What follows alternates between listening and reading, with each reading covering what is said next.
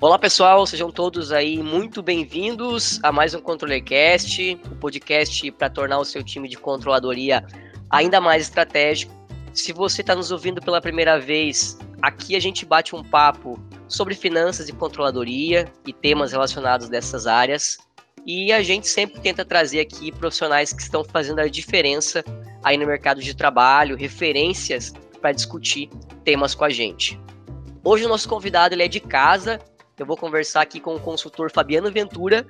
E esse vai ser um episódio um pouco diferente, vai ser um episódio recheado de informações relevantes e estatísticas sobre como as empresas têm gerido, planejado e acompanhado os seus resultados financeiros. A gente vai compartilhar hoje o que a gente aprendeu aí ao longo dos últimos 4, 5 anos diagnosticando aí mais de 4 mil empresas por meio de uma ferramenta nossa o autodiagnóstico, e a gente também vai trazer um pouco da nossa experiência, né, somar aí ao, ao, aos dados do autodiagnóstico, é, de mais de uma década, né, trabalhando com gestão financeira e com planejamento, para apoiar aí esses dados estatísticos. Então, para você que está nos ouvindo, né, e é curioso com, com as fontes de dados que a gente vai utilizar, na descrição do episódio aqui, onde você estiver consumindo ele, você vai encontrar um link que você pode fazer o autodiagnóstico, essa ferramenta que a gente vai citar muito aqui. Esse, esse autodiagnóstico é um diagnóstico financeiro e empresarial completo. Então, você mesmo faz em poucos minutos, menos de oito minutos, e ele vai te, te fazer algumas perguntas para entender o nível de maturidade da sua empresa quanto aos processos financeiros, né? Como que você gera as entradas e saídas, como que você categoriza seu plano de contas, e por aí ele vai aprofundando na sua, nos seus processos financeiros. E além disso, o diagnóstico ele também vai te sugerir aí uma série de materiais personalizados que a gente curou aí com carinho para você dar os próximos passos. Então, em cima de cada pergunta ali que ele te fizer, ele também vai te sugerir uma série de materiais, e-books, planilhas para você evoluir a gestão da sua empresa. Bom, então mais de 4 mil empresas já rodaram esse diagnóstico que a gente vai discutir aqui. Então, ela é uma ferramenta aí na nossa comunidade que gera muito valor. E, por favor, não deixa aí de clicar no link na descrição e rodar o seu autodiagnóstico aí, para você também ter uma ideia do que a gente está conversando aqui.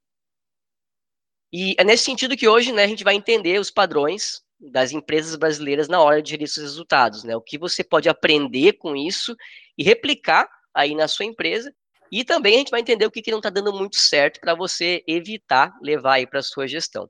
Então, se você quer ficar por dentro desse panorama de boas práticas de gestão financeira e dos processos de planejamento e acompanhamento aí de resultados, fica com a gente até o final desse episódio. Então, Fabiano, seja bem-vindo aí ao Controller Cash. Obrigado por ter topado bater esse papo aqui com a gente. E como sempre, eu vou passar a bola para ti para você se apresentar e contar um pouquinho da tua trajetória para quem está nos ouvindo. Fala, Dani. Cara, muito obrigado pelo convite. O ControllerCast ele foi uma ferramenta de muito aprendizado para mim. É, você nem sabe, mas no meu início aqui na Atriz, você já me fez muita companhia aí nos finais de semana enquanto eu lavava louça e você conversava com alguém. Então, maior prazer mesmo estar aqui hoje. E, cara, falando de mim, eu tenho uma formação um pouco diferente do que a maioria dos convidados que vem aqui para o ControllerCast é, geralmente tem. Eu sou formado em engenharia, eu iniciei minha carreira trabalhando com planejamento de vendas. Depois eu tive uma passagem pelo setor financeiro e atualmente eu trabalhei com planejamento financeiro, então um planejamento orçamentário. É meio que um, um cross aí das minhas duas experiências é, profissionais que eu tive antes de vir parar aqui na Trise. Então, de maneira geral e bem resumida, esse sou eu. Legal, Fabiano. Fabiano, ele deve conversar aqui, cara, sei lá, por baixo. Vamos citar aqui umas umas 100 empresas aí que tu deve diagnosticar, ah, deve entender a fundo, né, o processo uhum. de planejamento é, e controladoria, né? É, e são, são áreas, como tu comentou, são áreas bem complementares, né? Diferentes, mas bem complementares. Então, cara, para a gente começar, a gente está falando aqui de um diagnóstico né, de mais de 4 mil empresas, então é dado pra caramba. Então, uhum. ia começar contigo, tu explicando para a gente um panorama, né? Quem são essas empresas que a gente vai discutir aqui, que fizeram um diagnóstico, para quem está nos ouvindo conseguir também se encaixar aí. Tá. Bom, 4 mil empresas são é, é muito dado que a gente tinha para entender e, e, primeiro decidir o que, que ia trazer para essa conversa. Então, antes de falar é, sobre quais os perfis das empresas que nós vamos falar aqui hoje, eu acho importante deixar claro aí para quem está ouvindo a gente a qualidade desses dados. Então, nesse processo aí de primeira avaliação e entender quem que eu trazia para essa nossa conversa hoje, é, eu, a gente começou aí com esse universo de 4 mil empresas que fizeram todo o nosso autodiagnóstico. Então, a primeira linha de corte ali foi pelo menos ter respondido todas as perguntas. E fazendo as primeiras análises, eu percebi ali que tinham empresas que poderiam distorcer as, as análises e também tinham respondentes que talvez não fizesse sentido ainda trazer para essa nossa análise aqui. Então, olhando para toda essa base de dados, eu me fiz uma pergunta de é, o que, que eu quero levar, qual é o nível da discussão que eu acho que é relevante a gente apresentar aí para os ouvintes do Controle Cash. Então, nesse sentido, eu pensei, para quem está ouvindo o Controller Cash, é importante que durante toda a nossa conversa aqui, as pessoas consigam ter uma noção de fazer um comparativo de como está a minha empresa hoje em relação às outras empresas no mercado. Será que eu consigo entender a minha competitividade? É, aonde que eu me coloco aí num grau de empresa competitiva olhando para a gestão financeira? Então, para tentar responder essas perguntas durante a nossa conversa, as empresas que eu trouxe aqui para essa análise hoje são empresas que é, têm pelo menos 10 funcionários no seu quadro de colaboradores, e aí a gente, a gente tem dados para analisar de empresas aí até 5 mil funcionários, e das pessoas que responderam o autodiagnóstico, eu não mantive na análise é, as, as pessoas que se declararam estudantes, professores, estagiários, então, esses cargos que ainda não têm uma visão muito grande de negócio ou até nem estão inseridos no mercado de trabalho, eu tirei. Então, de maneira geral, e sendo bem objetivo aqui, o perfil das empresas que a gente vai falar hoje são empresas que têm pelo menos 10 funcionários e que o cargo do respondente, olhando para uma hierarquia profissional, é parte de um analista. Então, se você que está nos ouvindo aí é um analista, gerente, diretor ou até sócio de uma empresa, e essa empresa que você trabalha tem mais de 10 funcionários, saiba que você pode sim escutar aqui esse episódio de hoje e se comparar, entender como está a empresa em que você está hoje em relação às empresas que a gente vai discutir aqui. E aí, agora sendo um pouco mais pragmático aqui nessa análise e pegando essa, essa base já, entre aspas, aí limpa, eu fiz uma segunda classificação dos dados e eu acho que é, é, legal aí, durante toda a nossa conversa, eu vou fazer sempre essa comparação. Então, depois que eu, que eu tirei é, toda essa, esse, essas respostas a mais, digamos assim, dessa nossa base, eu só queria trazer para essa discussão as empresas que já faziam um controle financeiro. E aí, dessas empresas, as, as empresas que não fazem controle financeiro, elas representam 5% dessa, dessa base já limpa.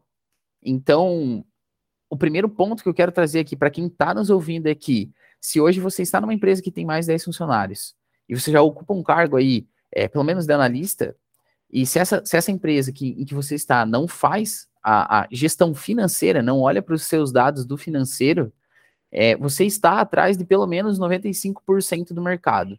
É, então, acho que é o primeiro ponto de atenção aí. Se você não tem para onde olhar, não sabe o que está acontecendo no teu financeiro, é, já fica um ponto de atenção.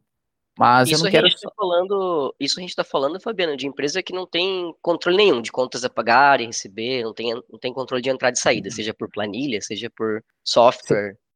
Isso, exatamente. É, é empresa que não sabe nem para onde olhar, que, que chega no final do mês, ou no final de uma semana, ou até pior, no final de um ano, não sabe dizer qual foi o volume de movimentação que fez no mês, seja de entrada ou de saídas, qual foi o seu principal produto ou o seu principal serviço, não tem nenhum lugar para olhar esses dados. Mas eu não quero deixar ninguém apavorado, é bem importante aqui saber que você não acompanha é o início da resolução desse problema. Você fica aqui com a gente, ouça até o final esse episódio, entenda a importância é, e por que, que é bom você ter os dados e gerir esses dados com com responsabilidade e depois, no final, vá lá, faça o autodiagnóstico que a gente vai te ajudar a dar esse primeiro passo em direção aí essas 95% das empresas que já têm algum controle em cima dos seus dados e que já sabem, é, pelo menos, olhar aonde está a sua empresa. Legal, Fabiano. Então, agora que a gente já entendeu aí é, o perfil de empresa que a gente está falando, uma base é, bem limpa e com dados estatisticamente bem significantes, né? Uhum. Conta pra gente os aprendizados, o que que tu olhou para essa base aí e entendeu, né, em cima do, do, diagnóstico financeiro. Quais são os principais pontos que tu tirou do, do, diagnóstico aí? Então, desse grupo de empresas aí que já fazem o acompanhamento do seu financeiro, tem um, um primeiro dado bem relevante que diferencia essa base em dois grandes grupos, que são as empresas que fazem a gestão dos, da sua informação financeira utilizando planilhas, e, e, são as empresas que fazem a gestão do seu financeiro utilizando algum tipo de sistema ERP. E aí eu vou colocar qualquer tipo mesmo. E aí, para dar uma continuidade aqui nessa nossa conversa, e até ficar mais claro para quem está nos ouvindo, é, quem já participou de qualquer live que a gente fez aqui na Trise, ou de qualquer curso, seja ele gratuito ou não, já sabe que a gente costuma fazer um, sempre um paralelo com viagem. Então, durante a nossa conversa e conforme eu for trazendo os pontos, eu também vou fazer um paralelo com uma viagem. E aí vamos considerar que toda essa, todas essas nossas empresas aí que já fazem gestão financeira é, são um grupo de viajantes que vão sair de Joinville. Olhando para essas nossas empresas, eu dividi ela nesses dois grupos: quem faz a gestão financeira por planilhas e quem pra faz quem está nos ouvindo, né, Fabiano? Joinville fica em Santa Catarina, caso não conheça, né? Isso, é importante. Então, vamos sair de Joinville, em Santa Catarina, e nós temos dois grupos de, de viajantes. E aí, para fazer um paralelo, tem as empresas que fazem a sua gestão financeira utilizando planilhas de Excel, e olhando para os nossos viajantes, são os viajantes que vão fazer a sua viagem utilizando mapas impressos. Certo. E nós temos o nosso grupo de empresas que fazem a gestão financeira utilizando um ERP. Uhum. E, esse, e, e o, do nosso grupo de viajantes, esses vão ser os viajantes que utilizam um sistema de GPS.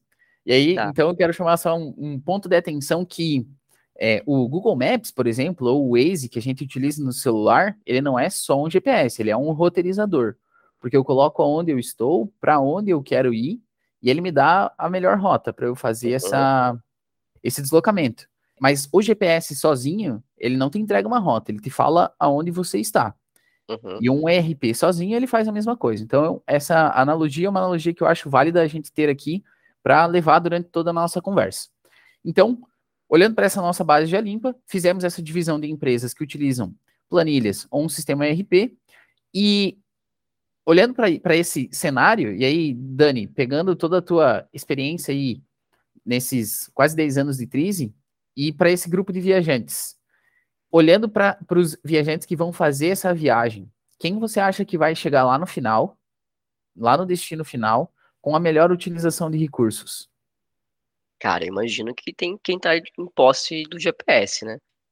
Então, se eu te perguntasse, é, olhando para todo um período Pelo de exercício... eu imagino aí... eu viajando de mapa e de GPS, cara, não ia dar certo. Então, imagino que GPS.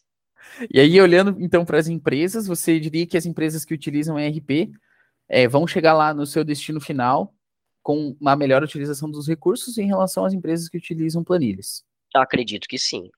Legal. Então tá, essa resposta aí a gente vai responder e discutir ela durante toda essa nossa conversa aqui hoje, que eu acho que vai ser uma, um bate-bola bem bom. Beleza. Então tá, então tu vai fazer o, o esse paralelo com a, com a viagem aí para ajudar a gente a se situar com as empresas. E o que que tu, o que que tu entendeu como critério de sucesso, assim, Fabiano, dessas empresas? Porque em todos os momentos a gente vai citar, né, um grupo em relação ao outro, mas o que, que é o uhum. critério de sucesso? O que, que, que, a gente entendeu como uma empresa mais madura e uma empresa menos madura? O critério de sucesso nessa nossa análise é, seguindo as respostas, quem foram as empresas que, quando chegaram lá no final do questionário, eu consigo olhar para as respostas e entender que elas tomam decisões e elas uhum. sabem por que, que tomam determinadas decisões.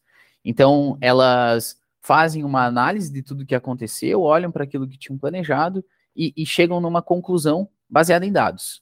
Então, o critério de sucesso é: eu sei aonde estou, sei por que estou aqui, e consigo decidir para onde eu quero ir.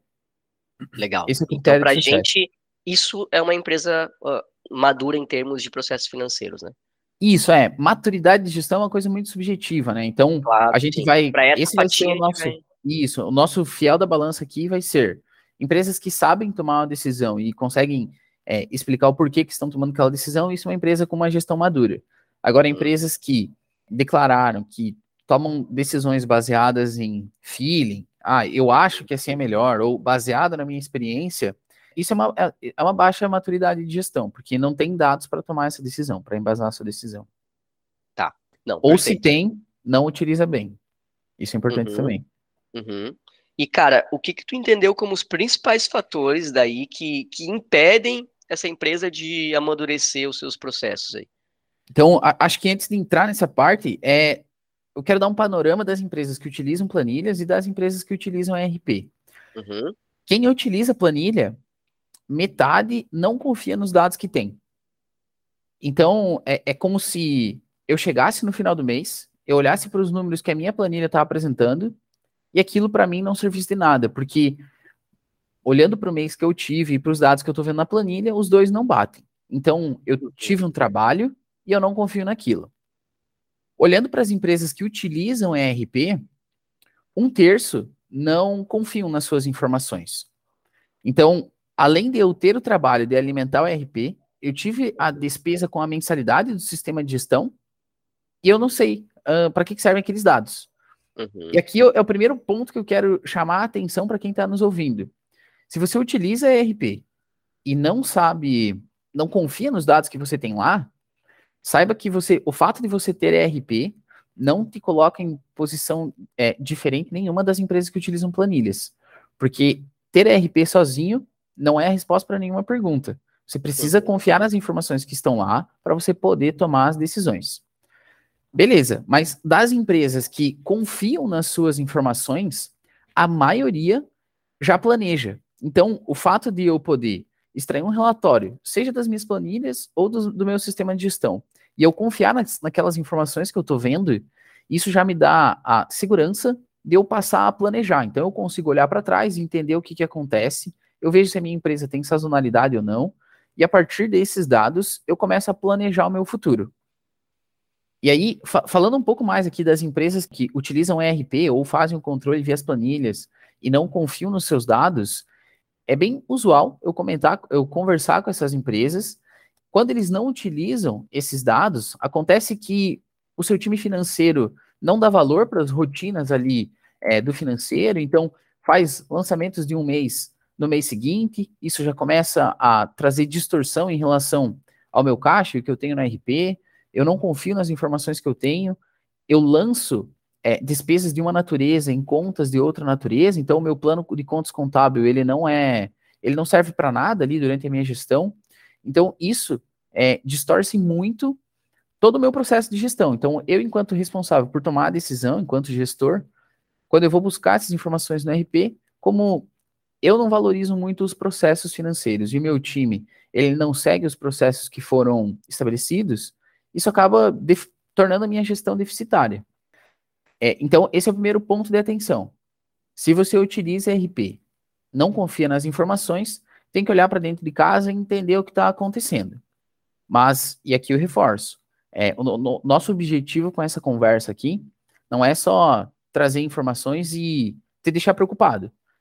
Continue nos ouvindo até o final, que a gente vai te mostrar o que, que você pode fazer a partir do momento que você confia nas informações que você tem no RP, faça o autodiagnóstico, entenda o momento que você e a tua empresa estão, e lá no autodiagnóstico, se você ainda não confia nesses dados, a gente vai te ajudar aí a dar esses primeiros passos para você começar a confiar nas informações que você tem no teu RP.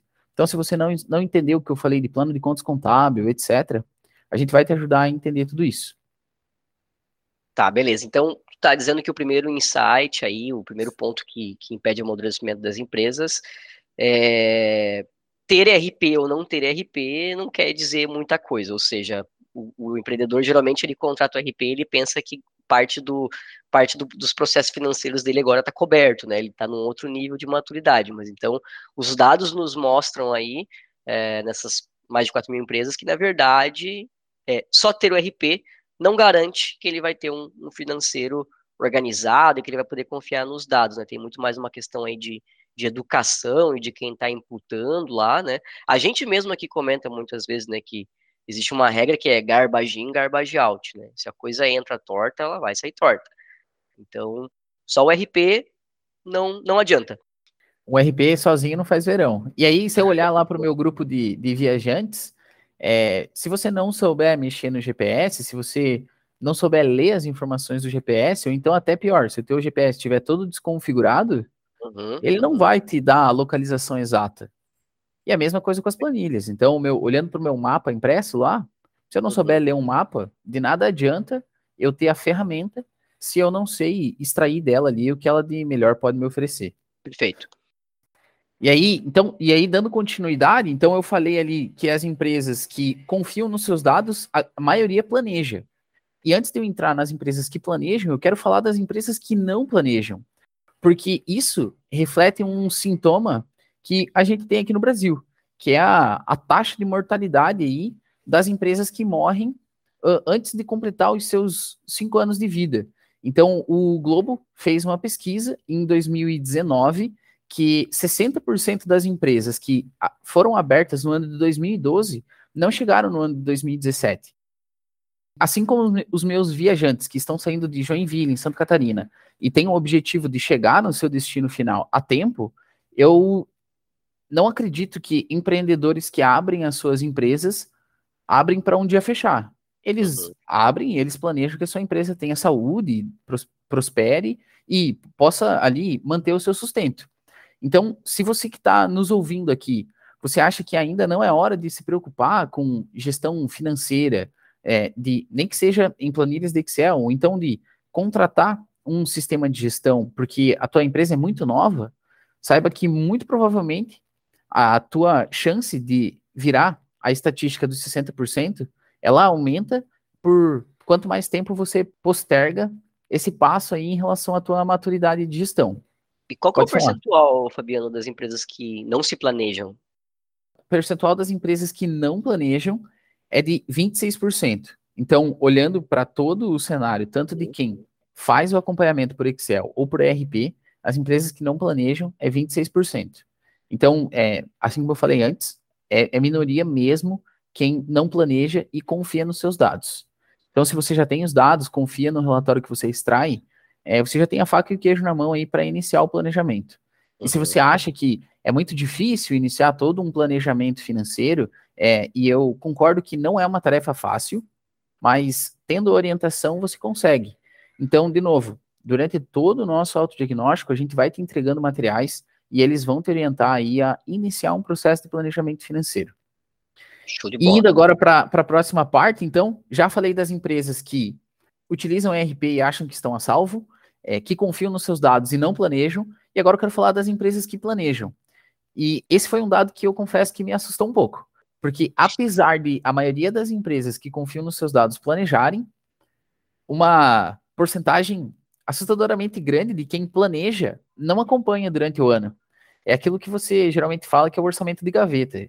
Eu passo Sim. lá dois ou três meses planejando, fecho o planejamento, coloco na gaveta e só vou olhar lá no final do ano que vem para descobrir se as coisas estão indo ou não de acordo com o que eu planejei. É, e, e, isso acaba trazendo muito descrédito para o pro processo de planejamento em si. É muito comum eu conversar com as empresas. É, o, o, nosso episódio anterior é de empresas de planejamento familiar, é, e lá a Teane comenta o quanto é difícil você implantar uma cultura de orçamento mesmo para todos os gestores. A, di, a diretoria geralmente são irmãos, etc. Mas em empresas é, que não são de gestão familiar e que existe um processo de planejamento, mas depois não tem nenhum tipo de acompanhamento, o processo de planejamento ele é muito, ele tem muito descrédito entre gestores e diretoria, porque é um monte de energia que é investida ali durante o processo de planejamento e depois durante o ano eu não olho para aquele plano. Então, muitas vezes todos os envolvidos no processo de planejamento é, tem a visão de que a diretoria coloca metas inalcançáveis é, e que depois não olha para a parte operacional e que eles ficam discutindo coisas que, na visão deles, não tem valor. Então, uma maneira de eu contornar esse descrédito que um processo de planejamento pode ter aí na minha empresa é eu trazer ele durante o ano, não só no momento de planejar, mas terminamos de planejar ali todo um ano no mês de dezembro, lá no final de janeiro eu já tiro o meu orçamento da gaveta e olho o que está acontecendo nesse mês, o que, que, eu tinha planejado que acontecesse, será que eu estou indo é, em direção à meta que eu estabeleci? Porque senão todo, toda a energia gasta lá na minha etapa de planejamento, ela perde valor. É como se eu desperdiçasse ali 10% do meu ano, que foi aqueles dois ou três meses de planejamento, é, para nada. No teu paralelo lá com a viagem, é o cara que nunca baixa a cabeça para dar uma olhadinha, seja no mapa, seja no GPS, né? Isso. E aí é só quando tá chegando perto e fala, ué, não, tô, não, não chego nunca. Aí ele vai ver que ele tá indo pelo caminho errado. Ele vai planejou uma mapa coisa... de GPS ainda. ele vai falar que não avisou, exatamente. É, isso aí. Então, acho que os principais pontos aí que impedem as empresas em dar esse passo em direção ao, ao amadurecimento é isso. É eu contratar um RP e achar que ele sozinho vai melhorar a minha gestão. Uhum. É eu não planejar. Então, eu olho para os meus dados, acho que eles estão bons, é, mas eu não faço nada com essa informação. E é quem planeja e durante o ano não, não acompanha, não dá valor para aquelas metas mensais ou anuais, enfim, que cada um dos seus times ali planejou e estabeleceu. É, e eu não, não olho para isso durante o ano. Eu não me esforço para que aquilo que eu planejei se torne realidade. Legal. Então, esses três pontos aí estão é, bem correlacionados com a empresa conseguir chegar em determinado ponto, olhar para onde ela está e tomar uma decisão com base em dados, se ela vai para o ponto A ou para o ponto B, né? A capacidade de tomada de decisão dela em cima dos dados está intimamente ligada a esses três fatores que tu comentou. Está intimamente ligada e pelo fato de eu não olhar para tudo isso que eu comentei para tomar a decisão, às vezes a diretoria acaba tomando algumas decisões que a operação discorda e isso internamente na empresa acaba trazendo desgastes desnecessários, né? Sim, sim, com certeza. Não, legal, Fabiano. E, cara, agora fazendo a pergunta inversa, né? Olhando para as empresas que mostraram mais maturidade, as empresas que conseguem tomar decisão, que conseguem planejar e acompanhar, o que, que essas empresas têm em comum? Tá essas empresas aí que têm um pouco mais de maturidade, é, eu vou começar falando das empresas. Eu, eu, terminei falando, né, das empresas que planejam e não acompanham. Uhum. É, agora eu vou falar não só das empresas que planejam e acompanham, mas eu vou falar o como que elas fazem esse acompanhamento. Então, durante o meu processo ali de, de acompanhamento, é importante eu definir para o que, que eu vou olhar. Então, a gente que na Trise prega muito a metodologia da meta primária, a OMTM, One Metric That Matters, então, que é para a principal meta que eu vou olhar durante todo o meu exercício que eu estou planejando. É, e aí, das empresas que têm um processo de acompanhamento um pouco mais maduro, é, elas geralmente olham para três principais é, metas. A, a, disparado é o EBITDA, depois uhum. entra a parte de faturamento bruto e lucratividade. Então, esses são os três principais indicadores que as empresas aí que participaram do, do, do autodiagnóstico e que já têm uma maturidade é, considerável aí na sua gestão, elas acabam olhando para esses três indicadores, reforçando o indicador que é mais utilizado hoje em dia, é o EBITDA.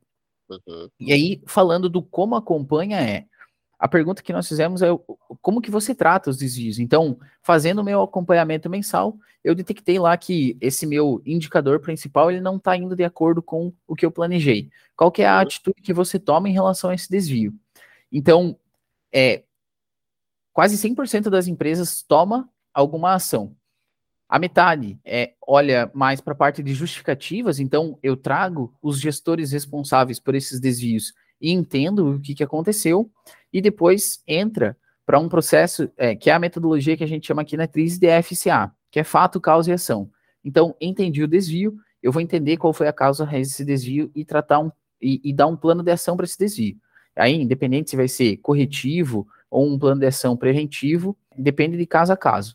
Mas essas empresas que aumentam em a sua maturidade, a primeira coisa que elas fazem é, ao acompanhar, eu tomar alguma ação em cima de todos os desvios. E aí, reforço, se você ainda na tua empresa não tem é, um processo de acompanhamento definido, é, você olha, enxerga os desvios, mas ainda não sabe como fazer, faz o autodiagnóstico, a gente vai conseguir é, te orientar aí nesses primeiros passos de passar a acompanhar o teu planejamento, olhar para o realizado e saber o que fazer quando tiver algum desvio. Beleza, então falei das empresas aqui que acompanham de uma maneira é, mais próxima o seu planejamento e o seu é, realizado durante o ano. E agora eu vou falar de, das empresas que envolvem todos os seus gestores aí em todo esse processo de maneira ativa. Então, é, de novo, voltando lá para aquela nossa primeiro ponto que eu falei, olhando para a maturidade, o falta de maturidade na gestão, as empresas que fazem um processo de planejamento colaborativo, que já traz os seus times operacionais aí para as discussões durante o planejamento, as empresas que sabem tomar uma decisão tendo todos os seus gestores aí participando desse processo, mais de 90% consegue tomar uma decisão baseada em dados.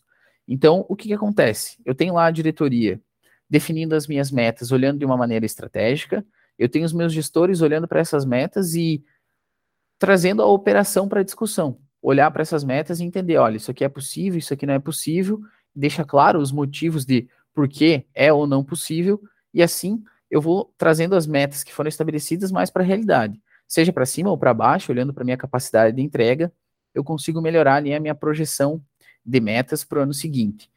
Então, o, o, segundo ponto que eu acho importante deixar claro é, a partir do momento que eu trago os meus gestores da operação para as discussões de planejamento, fica muito mais fácil para eu, enquanto decisor estratégico, tomar minha decisão, porque aquelas informações que eu estou avaliando, elas têm muito mais, elas são muito mais aderentes à realidade. Então, o orçamento colaborativo aí se provou uma, uma ferramenta que também tem uma, uma relação muito grande com a maturidade da empresa, né? Por mais que às vezes o pessoal pensa que dá, dá muito trabalho, né? E de fato, ele dá um pouco de trabalho mesmo, principalmente quando você começa ele, né? Ele é um pouco uhum. mais. Uhum. Até tá um pouco mais traumatizante, eu diria, que um, um orçamento base histórico, né? Você acaba uhum. envolvendo mais gente, tem todo um trabalho de comunicação, de educação, mas no final das contas parece que ele vale a pena, né? Ele faz valer lá no final para melhorar a tomada de decisão da empresa, né? Exatamente. E aí, aqui, esse paralelo aí com, com fazendo paralelo com os nossos viajantes que saíram de Joinville, eles se planejaram, eles confiam nos dados, eles estão acompanhando mês a mês.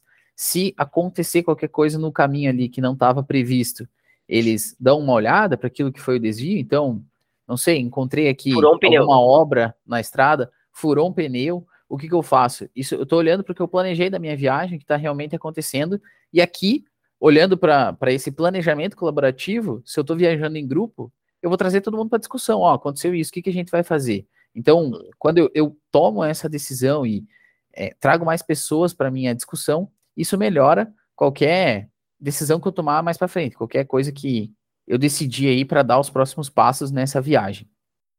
Beleza. E o último ponto que eu quero trazer aqui é dessa parte, quais são as boas práticas, boas práticas das empresas mais maduras, e aí isso realmente já vai entrando naquilo que a gente prega muito aqui na Trise, que é o orçamento no estado da arte, é a prática de simulações de cenário e das revisões orçamentárias. Então, as, as empresas que revisam seus cenários, e aqui acho que é importante eu comentar que como foi uma, um percentual bastante baixo de empresas que declararam que já fazem revisões orçamentárias, que já trabalham com simulações de cenário no final do seu processo de planejamento, é, a revisão do cenário é eu olhar para o meu planejamento base, entender ali quais são as principais deficiências e quais são as principais oportunidades que eu tenho nesse meu planejamento base, e em cima delas eu trabalhar em cenários pessimistas e otimistas. E aí, de novo, trazendo a viagem aqui para a nossa discussão, é, eu vou fazer o meu planejamento, eu vou definir quando que eu vou sair, vou falar quando que eu pretendo chegar, e aí eu vou olhar ali para qual é o caminho que eu vou traçar durante a minha viagem. E esse vai ser o meu planejamento base. Num cenário pessimista, eu posso considerar que em determinada etapa da viagem vai chover, eu posso considerar que eu vou furar meu pneu, que foi o exemplo que você deu antes. É, e no cenário otimista, eu posso considerar que eu vou pegar só a viagem inteira, não vai ter trânsito em nenhum lugar, todos os meus pedágios não vão ter fila, então eu vou realmente fazer uma viagem tranquila e eu vou chegar lá até, quem sabe, antes do prazo. Então, a simulação do cenário é isso, é eu olhar para o meu planejamento base, depois que eu terminei, erguer a minha cabeça, olhar para o mercado e entender, olhando para o meu plano, olhando para o mercado, quais são as oportunidades que eu tenho e em cima dela, traçar os cenários otimistas e olhar para o meu planejamento básico, ent entender quais são os riscos que, que ele corre e traçar os meus cenários pessimistas. Então, as empresas que fazem isso, elas já aumentam aí a sua taxa de tomada de decisão com certeza, é, de uma maneira muito significativa. E depois disso, a gente tem as empresas que revisam o seu cenário. Então, assim como no, na parte de simulação, como são poucas empresas que revisam, é, talvez o termo revisão orçamentária não seja um termo muito claro para quem está nos ouvindo. Então, para deixar claro, o que, que é a revisão orçamentária? Revisão orçamentária é, é quando eu tenho uma meta, eu decido manter a meta, mas eu entendo que aquele plano que eu tracei lá no final do ano anterior, ele já não faz mais sentido. Eu preciso revisar o meu plano, mas eu vou manter a minha meta. Então, olhando para a nossa viagem, se eu decidir chegar lá no meu destino às 5 horas do dia X, eu vou olhar durante a viagem, vou entender que ainda é possível eu chegar lá às 5 horas do dia X e eu só vou ter que decidir ir por outro caminho. Mas se eu perceber que chegar no meu destino às 5 horas já não é uma possibilidade, eu vou chegar às 10, ou então vou chegar no outro dia, eu preciso refazer o meu plano. Então, no momento que eu estou falando de planejamento orçamentário, se eu vou alterar a minha meta, eu já não vou mais fazer uma revisão. Eu vou replanejar. E, e isso é um, é um desentendimento bem comum de quando se fala em planejamento orçamentário. E a revisão também é uma ferramenta que destaca aí as empresas que têm uma maturidade de gestão orçamentária maior. Então, a gente entendeu lá os pontos que impedem o amadurecimento das, empre das empresas em termos de tomada de decisão.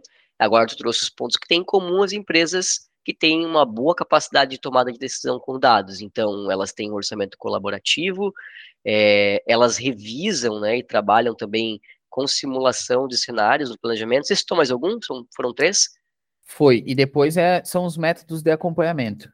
Os métodos de acompanhamento. Se a empresa acompanha e de fato toma alguma ação em cima daquilo, né? Ou se ela olha o pneu furado lá e decide seguir com o pneu furado até o, até o destino dela.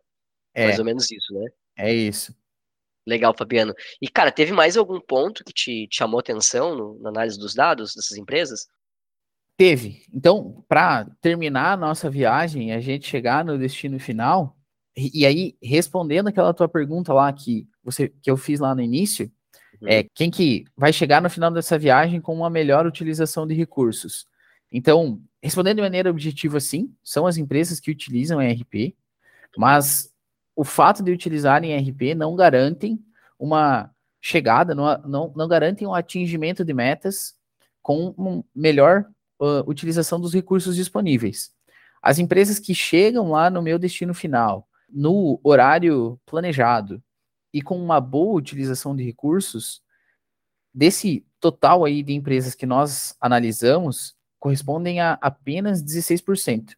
Então, olhando lá para nossa para o nosso número inicial de viajantes que saíram de Joinville para fazer a sua viagem, só chegariam lá no destino final na hora planejada é 16%. Então, isso é um número bastante alarmante.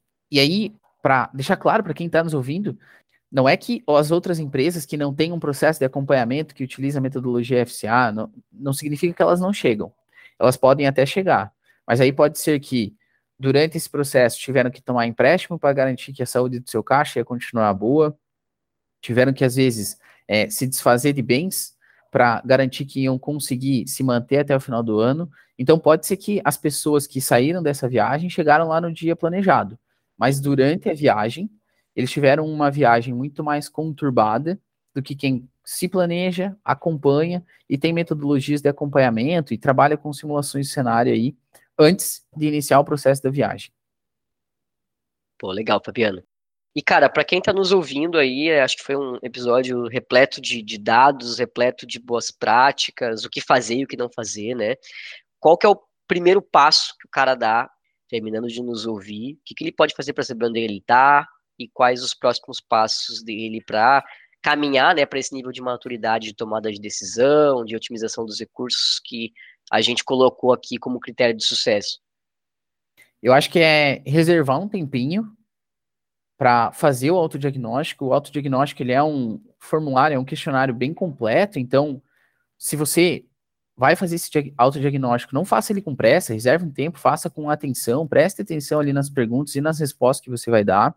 A cada resposta, a gente fala se você está nesse caminho certo aí para dar esse passo em direção à maturidade, e se você não tiver, a gente vai ter entregar materiais aí de orientação é, de quais são os primeiros passos que você precisa dar, quais as dicas ou materiais que você precisa consumir para começar a colocar aí a tua gestão nos trilhos e dar esse passo aí em direção à maturidade. E a gente conta com vocês aí para que no nosso Controllercast do ano que vem, que a gente for falar do autodiagnóstico, a gente melhore esses números é, e a gente traga aqui o quanto nós conseguimos ter de empresas mais maduras aí nesse próximo ano que vem de, de autodiagnóstico que vai estar tá aí disponível no mercado. Boa, Fabiano. Então, o link, pessoal, para o autodiagnóstico está na descrição. Ele está atualizado, uma versão nova que a gente lançou esse ano aí. Menos de oito minutinhos, você faz, tem uma, um caminhão ali de material, muito valor agregado nesse conteúdo aí. Espero que vocês gostem. Qualquer dúvida, fiquem à vontade aí também para bater um papo aqui com a gente, tá bom?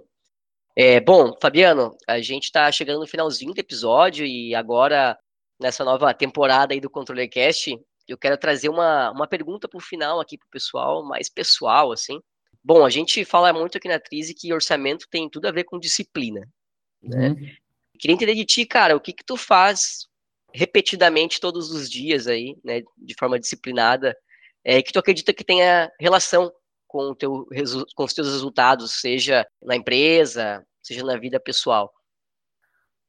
Cara, uma coisa que eu faço de maneira disciplinada é uma coisa que aconteceu depois da pandemia, eu aprendi a gostar de acordar cedo. Então é, é uma coisa que antes eu não fazia. E hoje em dia eu, eu curto acordar um pouco mais cedo. O que é cedo? Ah, umas seis e meia, por aí. É, para algumas pessoas isso já é bem tarde, né? É, não é cedo, é cedo. É, não, mas pelo menos até seis e meia eu costumo acordar em, em, dias que não tá chovendo em Joinville, que, Nossa. convenhamos, não são a maioria dos dias todos uhum. os anos, é, eu, eu, costumo dar uma, uma, passeada com o meu cachorrinho, mas uma Legal. coisa que é de maneira religiosa, tem dois canais que eu curto muito de assistir no YouTube. É, um, é, não sei se você conhece, do Pablo Spire. Não conheço. Ele, ele fala de mercado financeiro, então, uhum. são, dois, são dois vídeos diários que ele posta. Um é o planejamento, o que eu espero para aquele dia, e outro uhum. é um fechamento do dia, do mercado. Todo dia ele publica isso? Todo dia, dois vídeos. Ele sim é disciplinado, né? Esse sim. É, é um de manhã e um à tarde. E aí Legal. tem um outro canal que é de astronomia, que ele também posta um vídeo todos os dias e eu, eu curto bastante. Então, esses dois canais aí eu com certeza vejo todos os dias. Então, acordar cedo, passear com teu cachorro e assistir esses dois canais aí, a tua, é. a tua rotina de resultado. Essa é a minha rotina de resultado. Maravilha. Cara, tu quer compartilhar mais alguma coisa com o pessoal? Acho que por hoje era isso. Só reforçar. Contamos com vocês aí para que no, no Controle Cast do ano que vem, quando a gente for falar de autodiagnóstico, a gente tenha aí resultados mais atualizados e a gente vai trazer aqui para vocês, para a gente discutir e entender como que está evoluindo aí ano a ano a maturidade de gestão nas empresas do Brasil. Beleza, pessoal. Espero que vocês tenham gostado. Aí foi um episódio para trazer algumas provocações, trazer algumas boas práticas e algumas más práticas também. Espero que tenham gostado. É, compartilhe esse episódio aí com uma empresa que pode se beneficiar desse conteúdo também. O autodiagnóstico está no link aqui na descrição. Um abraço e até a próxima.